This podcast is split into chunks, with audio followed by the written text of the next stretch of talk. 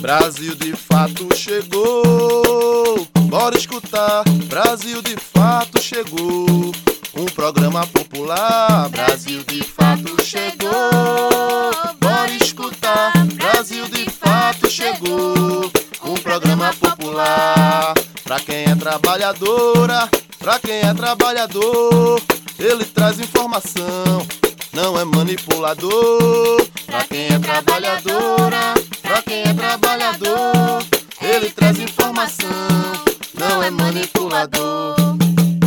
Olá, você está ouvindo o programa Brasil de Fato Bahia. Eu sou Gabriela Morim e na próxima hora vou trazer para você notícias em uma versão popular da Bahia, do Brasil e do mundo.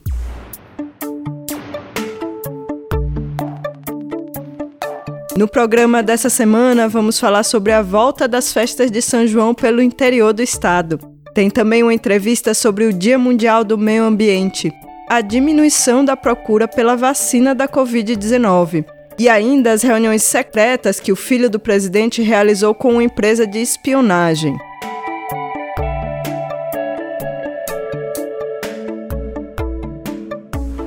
Depois de dois anos sem podermos comemorar o São João por conta das restrições necessárias para conter a pandemia da Covid-19, em 2022 as cidades pelo interior da Bahia voltam a movimentar as festas de rua. Senhor do Bonfim, que tem uma das festas mais famosas do estado, é uma delas.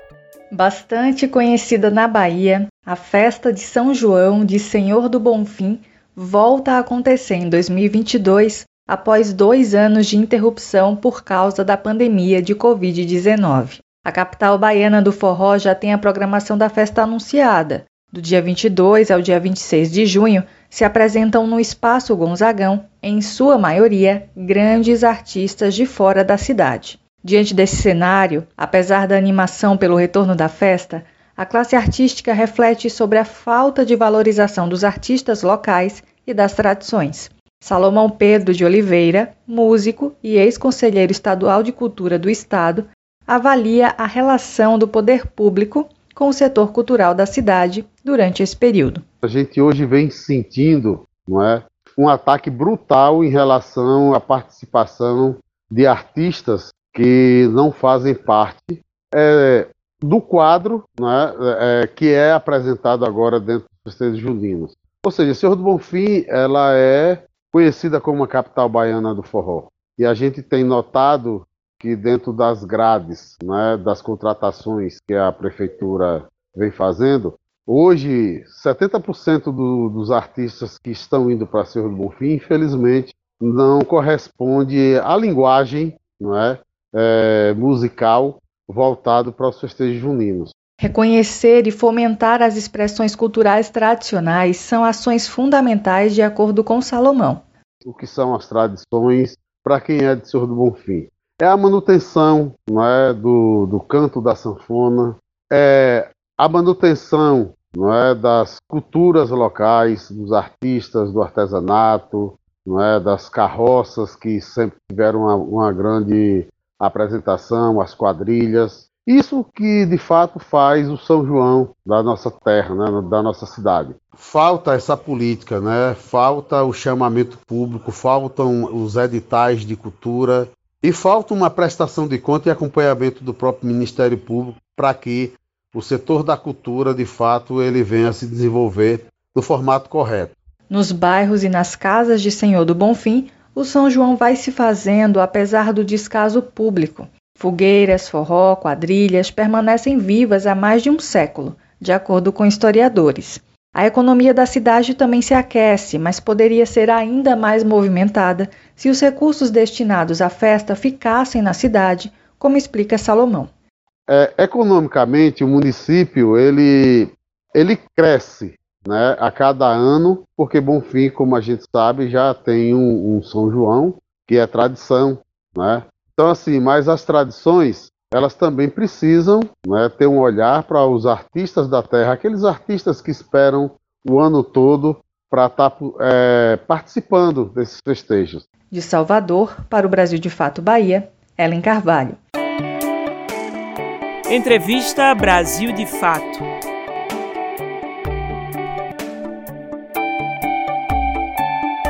Dia 5 de junho, hoje, é comemorado o Dia Mundial do Meio Ambiente, um tema central e cada vez mais urgente para toda a humanidade. A cada ano que passa, a gente se depara com mais e mais mudanças climáticas que põem em risco a vida das pessoas, como as chuvas deste último mês que atingiram várias cidades de Pernambuco.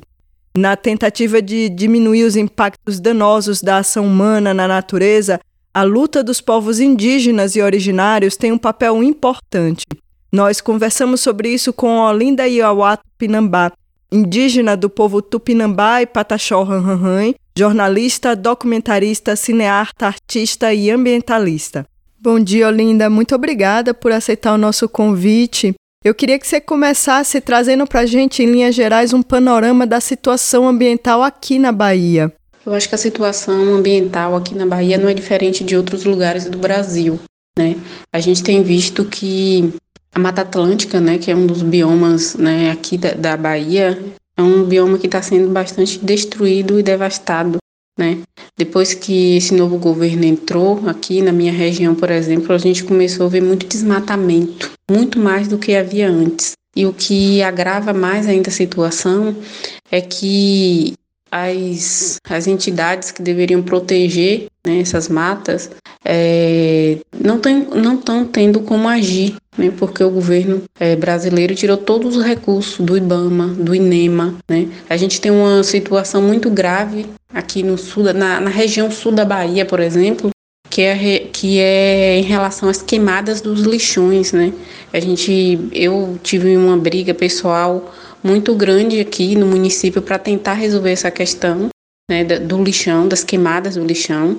E é uma coisa que afeta toda a população da cidade, as populações rurais, mas que ninguém toma nenhuma providência para resolver essas situações. Né? Outro problema que para a gente é, vem preocupando tanto a, as comunidades indígenas como os ambientalistas, né? É a questão da, da mineração, né? Que está começando a, a aparecer mais fortemente aqui na Bahia. Então, isso é uma preocupação muito forte para a gente, porque enquanto a gente sabe que o governo federal, né, na imagem do atual presidente, está querendo liberar é, minério dentro das terras indígenas, garimpo, mineração, a gente também vê uma certa vontade né, do governo do estado em estar tá apoiando esse tipo de situação aqui na Bahia. Então, é uma preocupação tanto para as comunidades indígenas como para a questão ambiental do estado da Bahia como um todo. Como que a destruição e as drásticas alterações ambientais impactam na vida das populações indígenas? As comunidades, de modo geral, vivem da produção agrícola, né, daqueles que, que plantam dentro de, suas, de seus territórios. E o que a gente percebe é que as mudanças climáticas, né, associadas às destruições da, das matas, né, a poluição dos rios, vem dificultando é, a sobrevivência dessas, dessas pessoas dentro da sua própria comunidade, né? Então, assim, isso faz com que muitos indígenas acabem migrando para a cidade, muitos indígenas acabem procurando outros meios de sobrevivência porque o território já não é mais capaz de manter a sobrevivência dessas pessoas, né? Então, além dessas questões ambientais, também tem a questão do próprio território, né, da demarcação das terras indígenas. Então, muitas comunidades vivem ainda é, brigando ainda para assegurar, né, seu direito à terra, assegurar seu direito a, a ter uma vida saudável dentro do território.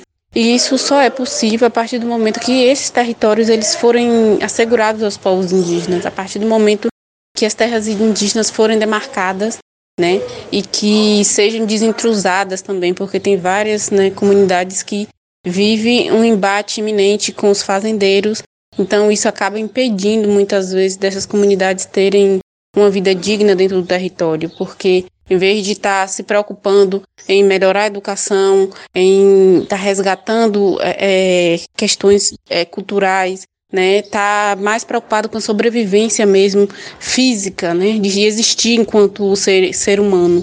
Então, eu acho que tem duas coisas aí que realmente têm prejudicado né, a, forma como o indígena vive dentro dos seus territórios.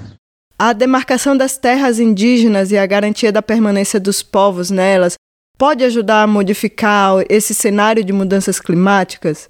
Eu não acredito que apenas a demarcação das terras indígenas vai ser o suficiente para modificar o cenário de mudanças climáticas no mundo.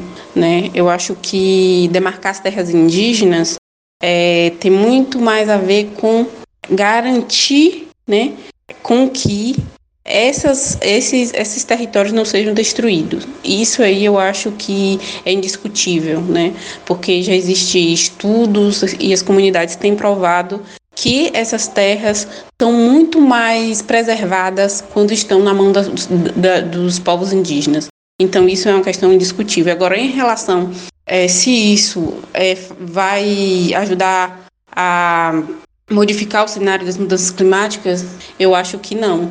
Eu acho que o que vai mudar o cenário da, das mudanças climáticas são os governantes, são os países entenderem que precisa mudar seu modo de consumo, precisa mudar o modo como aquilo que a humanidade é, vem degradando o ambiente, né? E isso tem muito a ver com essa questão mesmo de consumo, né? Eu acho que enquanto a humanidade não entender que a gente precisa mudar esse modo de vida, né, para que a gente tenha um, um, uma vida mais equilibrada e respeitando mais os outros seres vivos, eu acho que a partir daí a gente começa a realmente é, tentar né, mudar esse cenário que se apresenta hoje em relação às mudanças climáticas. Mas o que a gente percebe, ao mesmo tempo, é que esses tratados, todas essas convenções, é, na verdade, não são levadas a sério, né? Como é que a gente vai realmente mudar esse cenário né, de mudança climática se a cada ano que passa é, as matas estão tá sendo mais destruídas. Né? E eu não falo só na Amazônia, eu falo na Mata Atlântica, eu falo no, no, no Pantanal, eu falo da Caatinga, eu falo dos biomas que existem no Brasil. Né? Mas isso não vem acontecendo só no Brasil. Nessa destruição dos biomas vem acontecendo no mundo.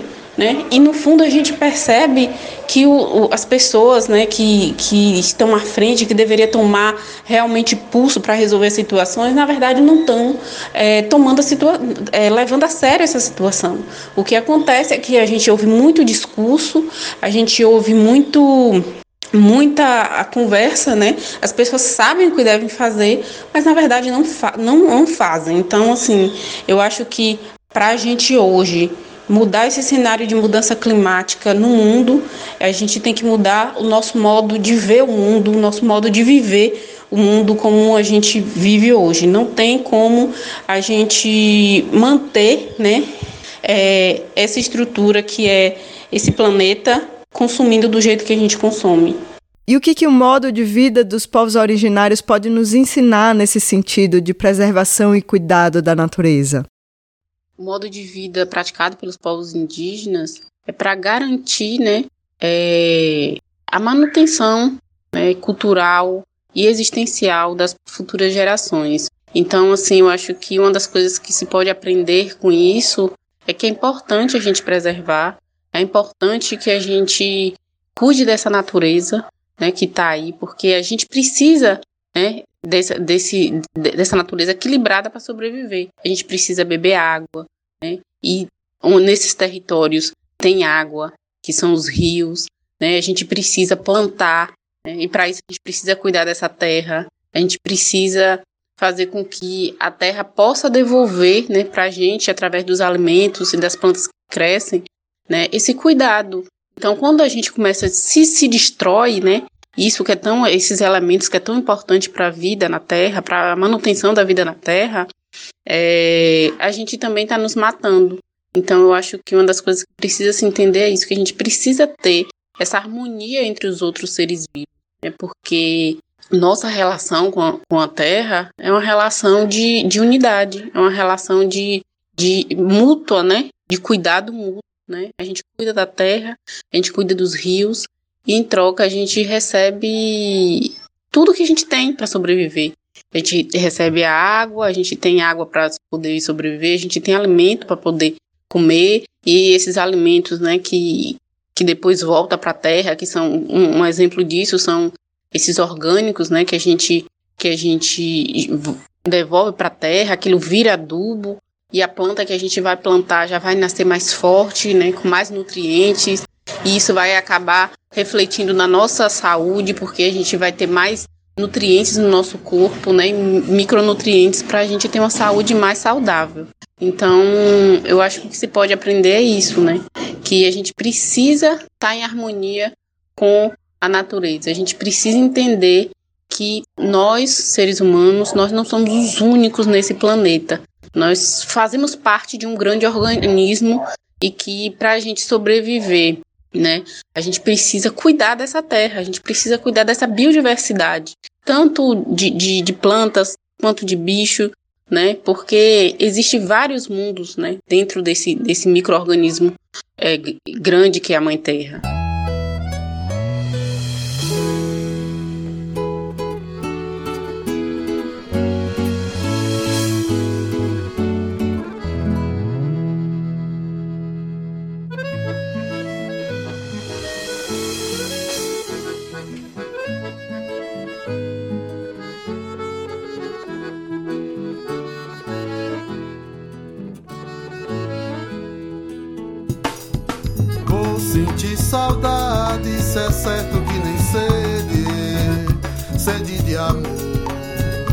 Mata com beijo, vou sentir saudade, é certo que nem sede, sede de amor.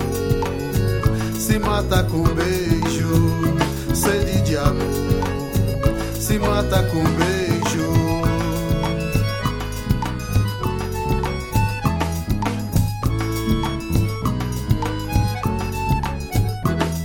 água vai correr dos olhos quando eu pegar no teu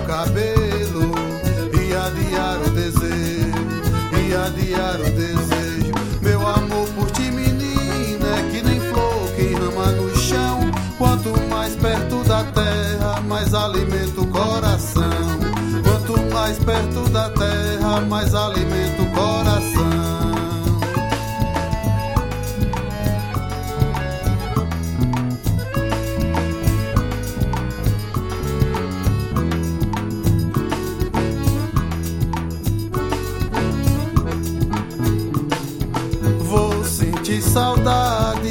Certo que nem sede, sede de amor. Se mata com beijo, vou sentir saudade, isso é certo que nem sede, sede de amor. Se mata com beijo, sede de amor. Se mata com beijo.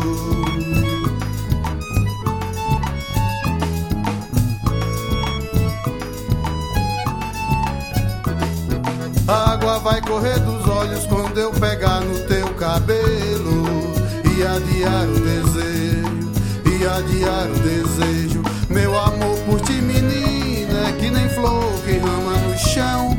Quanto mais perto da terra, mais alimenta o coração. Quanto mais perto da terra, mais alimenta o coração. Quanto mais perto da terra, mais alimenta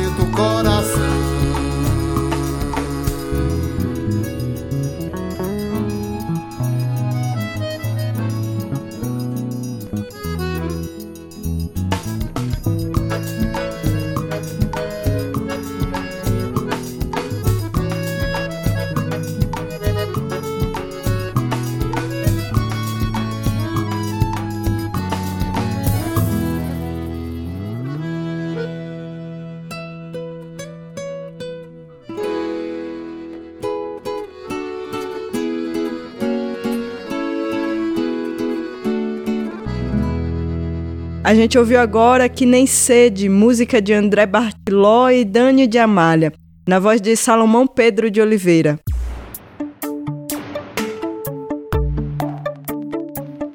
A diminuição dos casos de Covid-19 fez com que muitos brasileiros não tomassem a dose de reforço da vacina.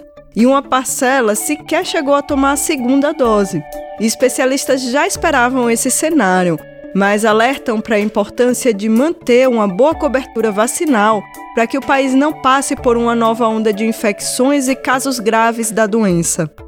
Repórter SUS: O que acontece no seu sistema único de saúde? Os números apontam uma estagnação na imunização contra a Covid-19 no Brasil. Apenas 43% do total da população tomou a dose de reforço, chamada como terceira dose, da vacina contra a doença. Cerca de 23% dos brasileiros sequer completaram o primeiro ciclo vacinal com duas doses ou dose única, segundo dados do consórcio de imprensa.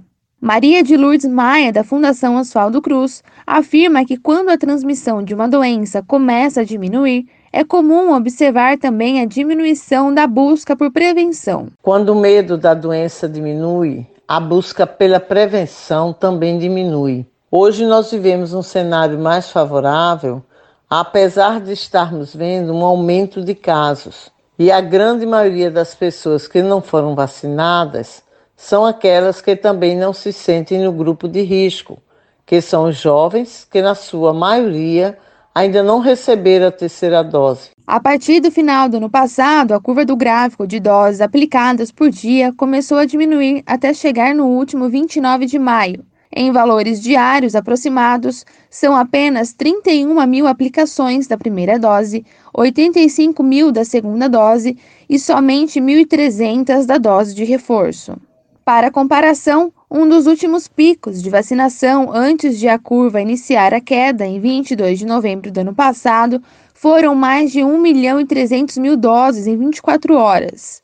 Hoje, o valor aproximado não passa de 120 mil. Maria de Lourdes Maia, que é coordenadora da assessoria clínica do Instituto de Tecnologia em Imunobiológicos, o Biomanguinhos da Fiocruz, lembra que em novembro existia a onda da variante Ômicron. Isso acontece para qualquer vacina. Por exemplo, no final do ano passado, quando a gente via que estava diminuindo as mortes, as internações, portanto, estávamos vivendo no melhor momento, as nossas coberturas começaram também a ficar estagnadas. Mas, quando veio a onda da Omicron, a busca pelas vacinas recomeçou. A pesquisadora faz um paralelo com outras doenças que já haviam sido controladas em anos anteriores, mas que voltaram a preocupar as autoridades sanitárias, justamente pela baixa cobertura vacinal, como é o caso do sarampo. A partir de 2018, o Brasil voltou a registrar casos da doença. No ano seguinte, em 2019, o país perdeu a certificação de país livre do vírus do sarampo, entregue anteriormente pela OPAS, a Organização Pan-Americana de Saúde. Diferente do sarampo, a Covid-19 sequer chegou a ser controlada, o que indica risco, inclusive, de novas ondas. A coordenadora da Fiocruz afirma que são necessárias campanhas de vacinação mais incisivas acerca da importância da imunização. De São Paulo, da Rádio Brasil de Fato, em parceria com Leonardo Couto, Caroline Oliveira.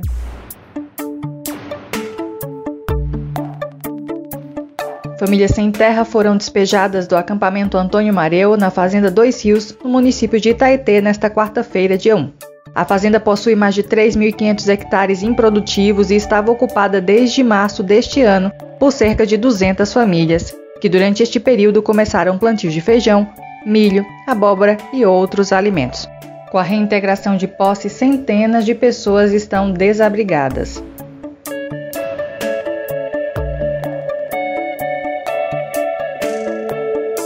O governo federal bloqueou mais de 60 milhões de reais destinados às universidades federais baianas. As seis universidades do estado e dois institutos federais podem perder aproximadamente 37,3 milhões de reais. Nacionalmente, o bloqueio chega a mais de 3 bilhões de reais e corresponde a 14,5% de toda a verba de uso discricionário para 2022 das instituições federais de ensino do país.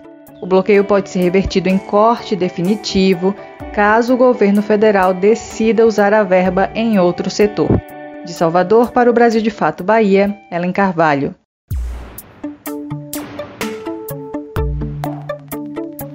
Eduardo Bolsonaro, deputado federal e filho do presidente Jair Bolsonaro, participou de uma reunião secreta com o estatal dos Emirados Árabes, responsável por um programa de espionagem. O Ministério da Defesa decretou sigilo sobre as reuniões.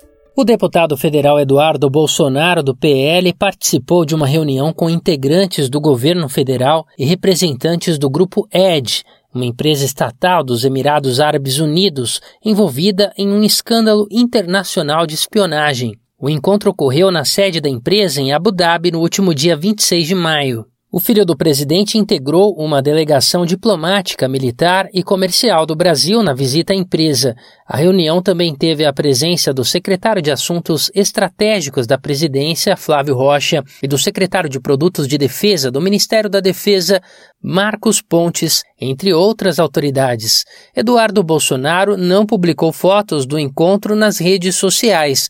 A reunião foi registrada pela agência de notícias local Emirates New Agency. No Brasil, o encontro foi noticiado apenas pelo site da LRCA Defense Consulting, que se identifica como uma entidade sem fins lucrativos que se dedica a divulgar notícias e análises sobre as empresas estratégicas de defesa. Parceiro do Ministério da Defesa, o grupo Edge é apontado como dono de sistemas de espionagem como o Trail e o Digital 14, capazes de invadir redes e sistemas. O conglomerado estatal dos Emirados Árabes Unidos também detém a tecnologia de espionagem Dark Matter, utilizada por ditaduras para monitorar opositores. Essa tecnologia foi desenvolvida por ex-agentes da CIA e militares de inteligência, além de ex-programadores da unidade 8200, força de hackers de elite vinculada ao exército de Israel. O Dark Matter passou a ser temido após diversos veículos de comunicação denunciarem, a partir de 2016, que a empresa estava servindo de fachada para um grupo de espionagem secreta dos Emirados Árabes chamado Project Haven, que mirava ativistas e jornalistas. A aquisição de programas como este levanta preocupações sobre possíveis usos de aplicativos espiões em campanhas eleitorais ou contra opositores do governo, ainda que a maioria dos países que adquire softwares como esse alega que usa a tecnologia para facilitar a busca e prisão de criminosos. Da Rádio Brasil de Fato, com reportagem de Paulo Motorim em Brasília. Locução Douglas Matos. Cozinha Baiana.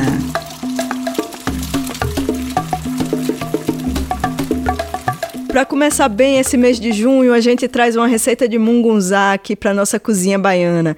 Quem ensina para a gente duas versões dessa receita de família é Karine Luzulo, artista, professora e apaixonada por cozinhar. A receita de mungunzá para mim é uma receita de família, né, que eu aprendi com minha mãe. Minha mãe fazia o mungunzá pra gente. Era uma família muito grande, muitos filhos, e desde pequena eu fui criada, né, comendo mungunzá como uma sobremesa. Por ser uma, uma sobremesa mais barata, mais em conta, é, muitos filhos, então geralmente final de semana a gente podia ter certeza que teria o mungunzá. Então é uma memória afetiva que eu trago assim e que eu aprendi a fazer com ela, né? Eu aprendi muito a cozinhar com a minha mãe eu vendo ela cozinhar, eu, eu fui aprendendo, e, e o mungonzá foi uma das receitas que eu aprendi. É, e hoje eu faço para os meus filhos, né? Desde pequenos, que eles cresceram comendo mungunzá. E muito engraçado que eles gostam do mungunzá da mesma forma que gostam de, de, de outros doces, né? De chocolate, de sorvete, bolo. Então, quando tem o mungunzá, também é festa. Então, vou lá ensinar um pouco da minha, da minha receita famosa. Ela tem duas versões, a versão light e a versão não tão light. Vou falar primeiro da light, que é a que eu aprendi com minha mãe. Depois também ela começou no, no finalzinho mais da vida dela, ela entrou por, pela segunda versão, que começou a fazer muito sucesso. Mas eu vou ensinar as duas, então vamos lá. Primeiro a gente bota o milho branco de molho na água de um dia para o outro, para ele amolecer bem. E depois desse, dessa noite, né, ele vira a noite no, no molho da água. Aí no dia seguinte a gente descarta essa água, troca a água e bota na pressão. Porque ele amolece bastante e garante também um tempo menor na pressão, né, de cozimento. Então, hoje, com o preço do gás do jeito que tá, a gente precisa pensar em todos esses detalhes também, né? E aí, depois dessa troca de água, coloca ele na pressão e, a, e coloca é, geralmente 20 minutinhos ele tá, ele amolece bastante. Aí qual é o segredo? Que minha mãe usava e que eu uso também. Eu coloco o cravo e a canela já nessa água de cozimento. Ele vai, ele vai cozinhar já com o cravo e a canela, porque ele já vai, o, o milho já vai absorvendo esse saborzinho do cravo e da canela. Depois que ele cozinha, depois de uns 20 minutos, a gente faz o descarte da metade da água, dessa água que, que ele ferveu, que ele cozinhou, e aí mistura, aí a gente vai acrescentar o leite de coco, certo? O leite de coco natural. Eu gosto de usar o leite de coco natural, mas pode ser usado também o leite de coco de garrafinha, de caixinha. Mas o natural ele sempre dá um sabor muito melhor e é muito mais saudável, né? E aí acrescenta a metade da água que ficou do cozimento, né? Que já tá ali, o milho, o cravo e a canela, e a gente acrescenta o leite de coco. E aí deixa ferver por mais um tempo. E nesse momento a gente acrescenta o açúcar. Pode ser açúcar branco, açúcar mascavo, o, o, o que a pessoa quiser. Se não quiser também o açúcar, se não, não, não fizer uso de açúcar também, vai ser uma sobremesa super natural, naturalzinha. Depois acrescento mel no, no, na hora de comer, também fica super, super gostoso. Mas a receita que eu faço, eu uso o açúcar e aí faz o cozimento dele. Ele termina ali de fazer o cozimento com o leite de coco, o açúcar e o cravo. Aí eu acrescento mais nesse momento que eu boto o leite de coco, eu boto mais um pouquinho de cravo e mais um pouquinho de canela. E aí é o segredo botar uma pitada de sal, porque aí ele vai contrabalancear o açúcar que foi colocado, né? Então ele fica temperado, fica no ponto ideal. Essa é a versão light. E aí depois de cozinhar mais ou menos 20 minutos com o leite de coco, você tira e aí só vai colocar um pouquinho de canela em pó em cima e tá perfeito. É, essa é a receita light. É a receita natural que a maioria das pessoas né, fazem e eu aprendi fazendo. E depois eu acrescentei uma segunda versão, que é a versão mais hardcore, que é a com leite condensado. Também pode ser feito da mesma forma. Quando coloca o leite, o leite de coco, aí acrescenta, ao invés do açúcar, acrescentar o leite condensado. E aí deixa ferver ali a mistura do milho, do leite de coco e do leite condensado, com cravo e a canela e uma pitadinha de sal. E aí no final a mesma coisa, depois de fervido, colocar o a canela em pó.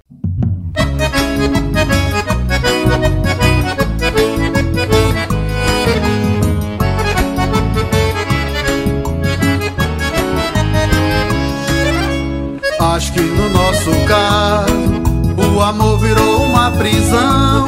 Fui condenado sem fazer delito e quem sofreu com isso foi meu coração. Fui condenado sem fazer delito e quem sofreu com isso foi meu coração. Pago o preço e não mereço, fiquei com troco do que não comprei. O nosso amor foi desarmado pela trama de quem não te ama. Condenado a viver escravizado à espera de um beijo teu. Acho que no nosso caso o amor virou uma prisão. Foi condenado sem fazer delito e quem sofreu com isso foi meu coração. Fui condenado sem fazer delito e quem sofreu com isso foi meu coração. Pago o preço e não mereço, nosso amor foi desarmado pela trama de quem não te ama. E eu condenado a viver escravizado, à espera de um beijo teu.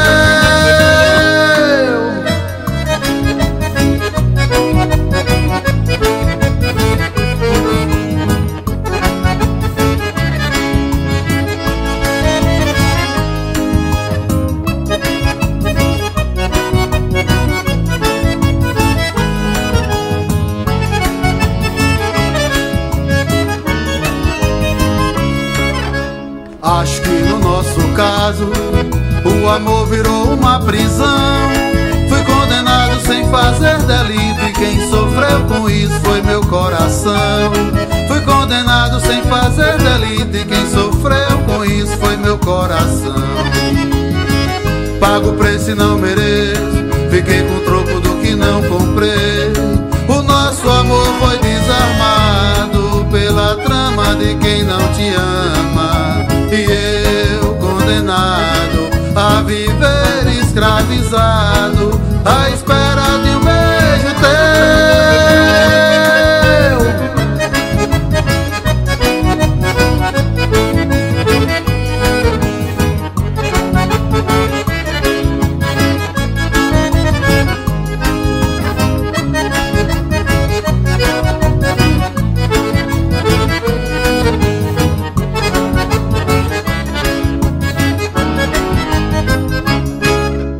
esse forrozinho bom que tocou agora chama Escravizado, autoria de André Bartilô e Dani de Amália, na voz de Salomão Pedro de Oliveira.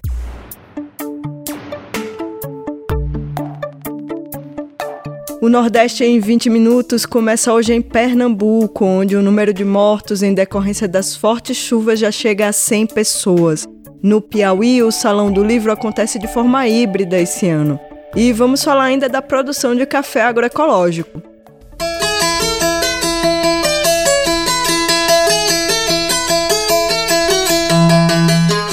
Você está ouvindo o quadro Nordeste em 20 Minutos.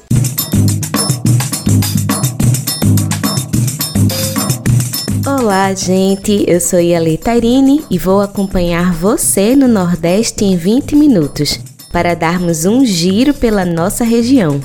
Toda semana te encontro com conteúdos que trazem uma visão popular do que tem acontecido por aqui. Vamos comigo para mais uma edição.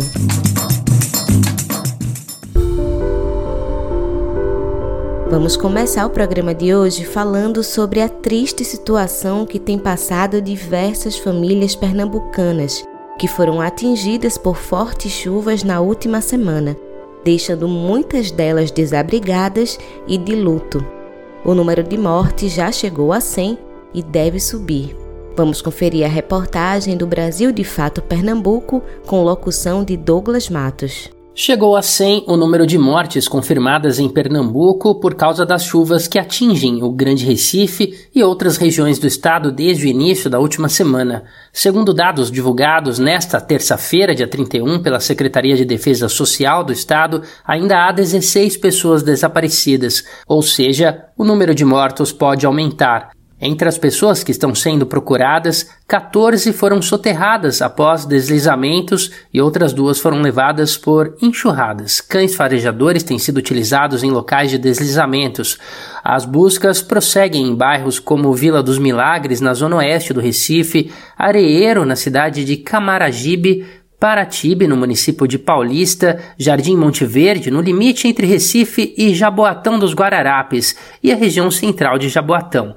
O governo pernambucano informou ainda que mais de 6 mil pessoas estão desabrigadas. O Instituto Nacional de Meteorologia divulgou alerta de perigo pelas chuvas para a região metropolitana do Recife, o Agreste e a Zona da Mata, em Pernambuco. Ainda segundo o INMET, há risco de novos alagamentos, deslizamentos de encostas e transbordamentos de rios. As chuvas estão intensas desde o início da última semana, mas as ocorrências com mais vítimas foram registradas no fim de semana. Os alertas se estendem para outros estados nordestinos. Diversas regiões da Paraíba, Sergipe, Alagoas e Rio Grande do Norte foram incluídas no alerta do INMET e tem risco de chuvas fortes nesta quarta. Na segunda-feira, o presidente Bolsonaro sobrevoou as áreas alagadas e comentou que, abre aspas, infelizmente, essas catástrofes acontecem. Um país continental tem seus problemas, fecha aspas. Mas a afirmação foi rebatida por cientistas que acreditam que a crise climática não permite a responsabilização apenas da chuva pelos desastres como o de Pernambuco. Diversas entidades, coletivos e movimentos estão realizando campanhas de solidariedade. As iniciativas estão captando alimentos com prioridade para refeições e alimentos prontos para o consumo, roupas, agasalhos, colchões e itens de higiene, além de doações em dinheiro. A lista dos locais que recebem doações está na versão online desta reportagem no site www.brasildefato.com.br da Rádio Brasil de Fato, com informações da redação no Recife, locução Douglas Matos.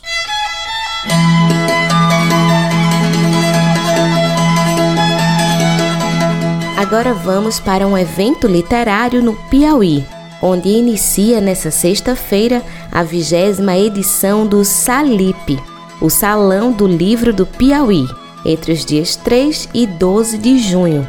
O evento, organizado pela Universidade Federal do Piauí, terá a novidade de ser em formato híbrido, formato com dois novos espaços, a Arena Cordel e o curso de escrita literária.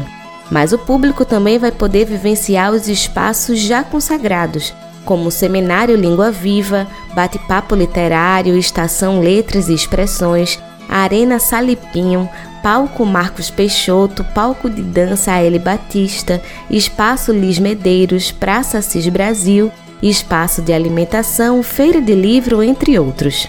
O homenageado desta edição é o poeta, cronista e contista consagrado Ciné Santos. Grandes nomes da literatura estão confirmados, tais como Mia Couto, José Eduardo Agualusa, José de Nicola, Inácio de Loyola Brandão, Carlos Vereza, Rita Von Hunt, Talita Rebouças, Lilia Schwartz, Aline Bey, Lucas de Nicola, Lívio Romano Tragtenberg, Rodrigo Custódio e Summer Age. Para mais informações sobre o evento, é só acessar o site www.salip.com.br.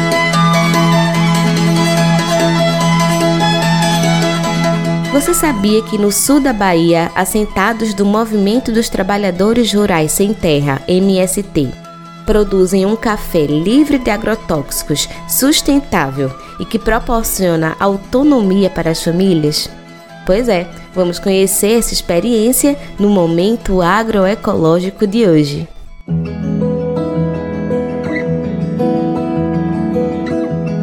Momento agroecológico.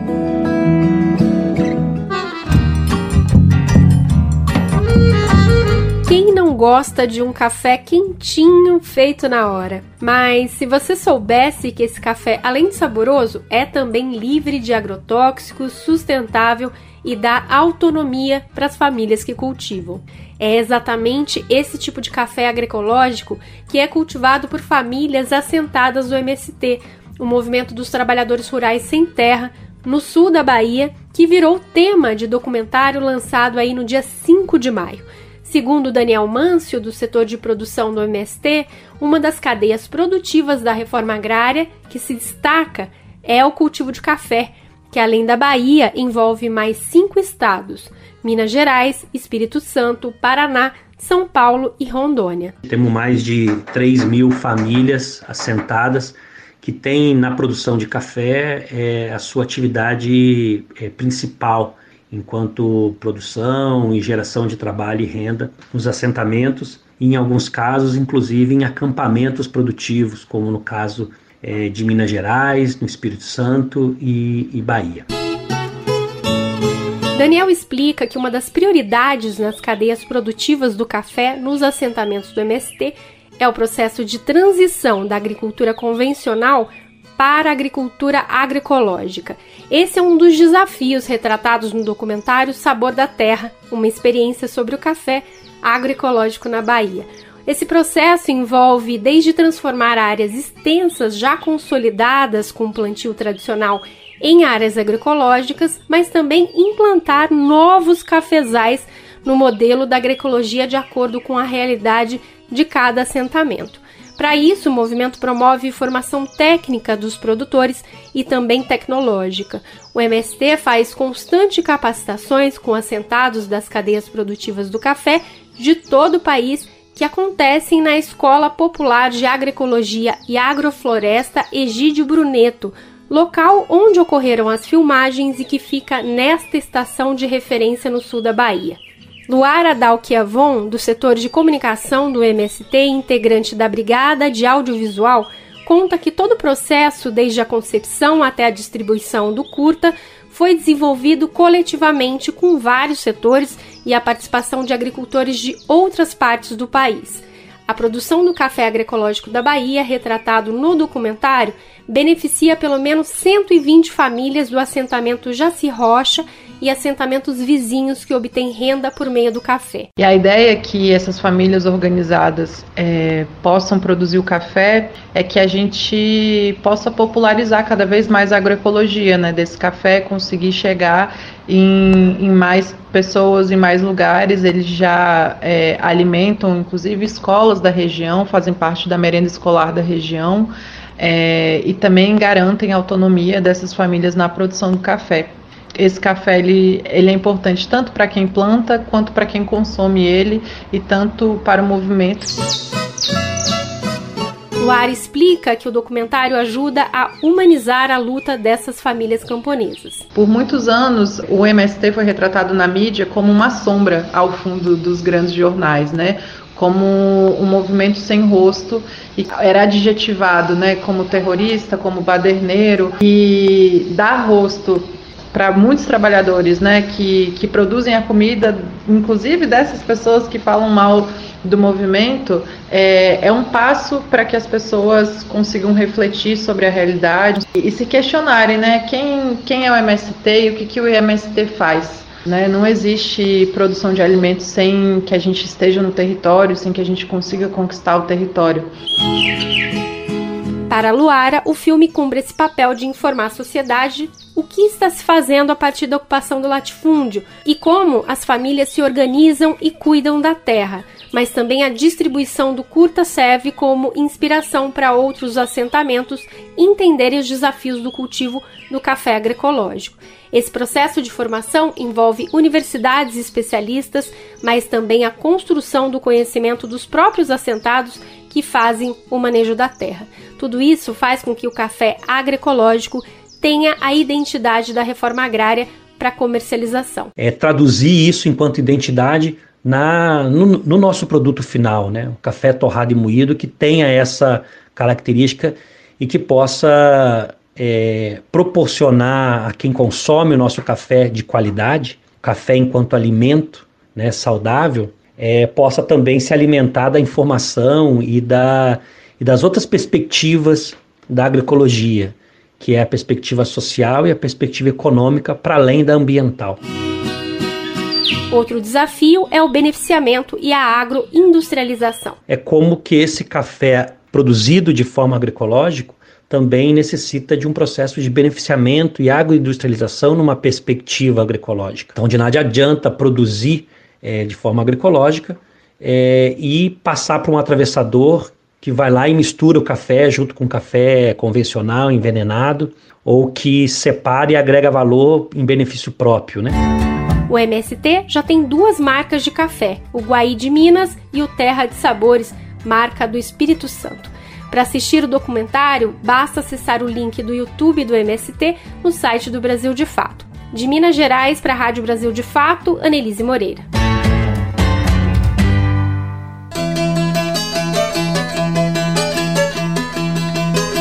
Três de junho é o Dia Nacional em Defesa do Rio São Francisco. E por isso, o Comitê do São Francisco, em busca de conscientizar a população sobre a importância de conservação do rio, está puxando a campanha Vire Carranca pelo Velho Chico. Quem conversa com Júlia Vasconcelos sobre a campanha é Divaneide Souza. Fique com mais um Vozes Populares.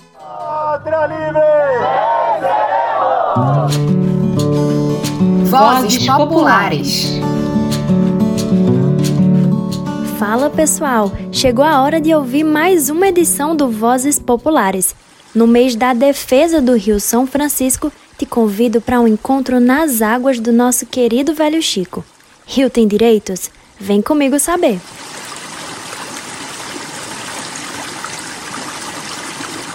O Rio São Francisco, ou o Velho Chico, como é apelidado carinhosamente, é o maior rio inteiramente brasileiro.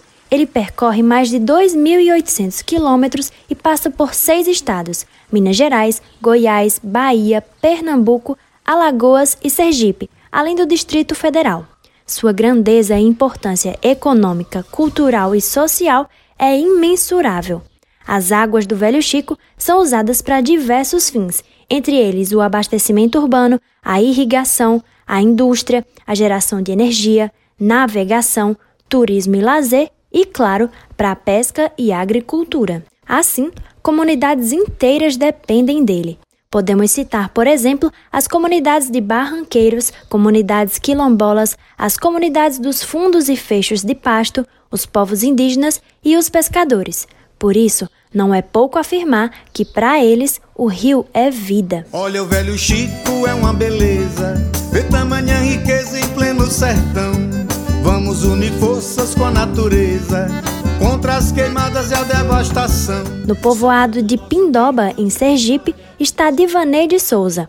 Ela é educadora popular e filha de pescador e agricultora. Durante toda a sua vida, o cuidado com o Rio São Francisco foi algo presente, e por isso, hoje coordena no estado a Articulação Popular São Francisco Vivo.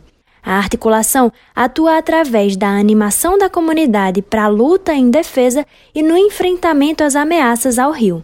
Entre elas, Divaneide cita o impacto negativo do agronegócio e responsabiliza a Companhia de Desenvolvimento dos Vales do São Francisco e do Parnaíba, a Codevasf. Desde que eu me conheci por gente, a gente sempre plantou o arroz nas lagoas com a vazão do rio sem precisar de adubo, sem precisar de veneno. E aí a, a Codevassos faz um, um dique, que eles chamam de contenção, uma barragem né, de contenção, para que essas águas não entrem mais nas lagoas. Mas aí eles implantam o modelo deles de, de produção do arroz, que no pacote já vem o veneno, o adubo químico e tudo mais. Eles pegam a água do rio para irrigar esse arroz. E essa água volta para o rio com todo o veneno que, onde solta, os locais onde, onde solta essas águas, é um tremendo mau cheiro. A gente vê ir longe, mais de quilômetro, essa sujeira dessa água, a cor é diferente.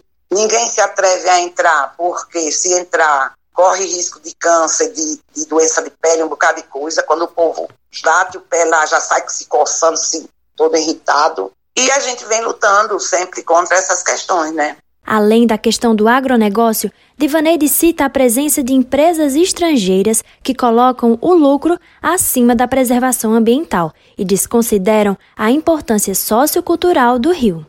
É o caso da empresa ExxonMobil, que se prepara para explorar petróleo em um trecho próximo à bacia do rio entre Alagoas e Sergipe. Você pode conferir em nosso site mais sobre isso em algumas reportagens já feitas.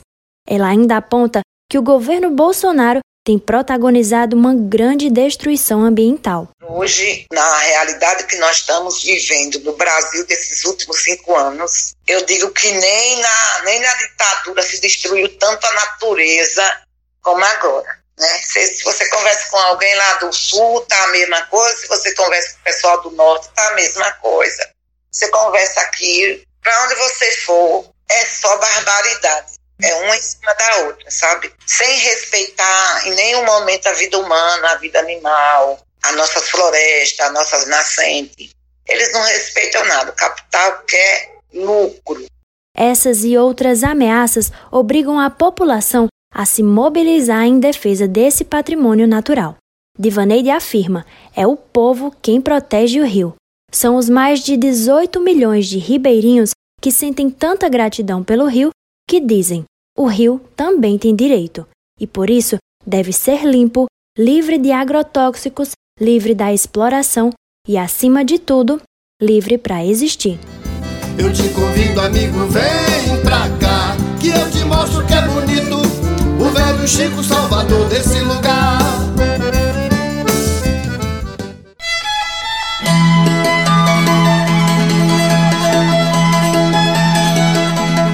Hoje é só. O Nordeste em 20 minutos fica por aqui, mas nós temos um encontro marcado na próxima semana.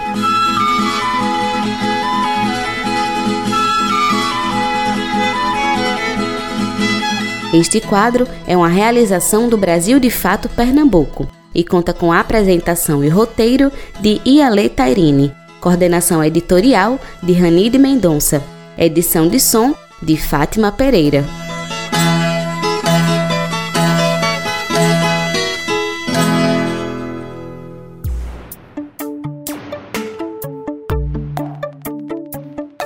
Por hoje ficamos por aqui. Se você quiser entrar em contato conosco, enviar suas sugestões, manda uma mensagem para o WhatsApp 75998439485. Participaram deste programa Ellen Carvalho na produção e reportagem, Fátima Pereira na edição, Caroline Oliveira e Douglas Matos na reportagem, eu, Gabriela Morim, na locução, roteiro e produção, e todo o coletivo que constrói o Brasil de Fato Bahia. Nós ficamos por aqui, boa semana e até o próximo domingo.